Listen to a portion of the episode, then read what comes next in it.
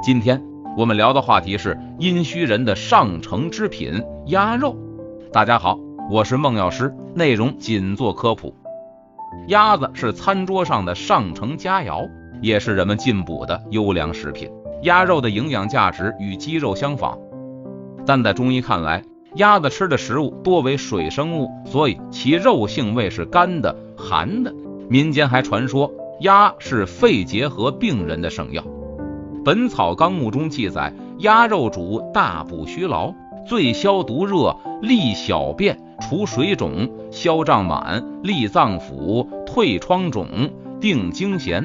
可见，鸭肉是阴虚体质的人食物选择的上乘之品。《白门食谱》记载，金陵八月时期，盐水鸭最著名，人人以为肉内有桂花香也。桂花鸭是下酒佳品。逢年过节或平日家中来客，上街去买一只盐水鸭，似乎已成了南京世俗的礼节。明代有首民谣《古书院》，琉璃节玄色段子盐水鸭。古书院指的是当时最大的国立大学南京国子监，琉璃节指的是被称为当时世界奇迹的大报恩寺塔。玄色段子指的是南京著名的特产玄色锦缎，而小小的盐水鸭居然并列其中，可见当时盐水鸭在南京人心目中的地位了。南京人食鸭花样很多，六朝时期帝王们的餐桌上已经有烤鸭和盐水鸭等几道鸭馔。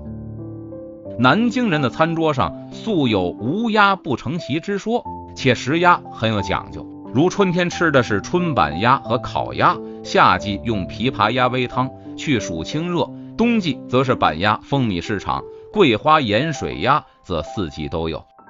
煮了吃，煎汤或者红烧当菜食用。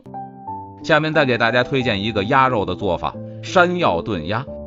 材料：鸭肉二百五十克，山药一百克，红枣、枸杞各少许，葱段、姜片、八角、花椒。香叶、陈皮、黄酒、冰糖、盐、胡椒粉各适量。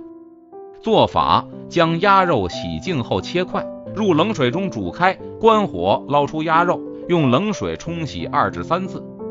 锅中加冷水，放入鸭肉、葱段、姜片、八角、花椒、香叶、陈皮、黄酒，大火烧开后，转中小火炖五十分钟，加盐调味。放两块冰糖，再放入山药块、红枣和枸杞炖十分钟，出锅加胡椒粉和葱花即可。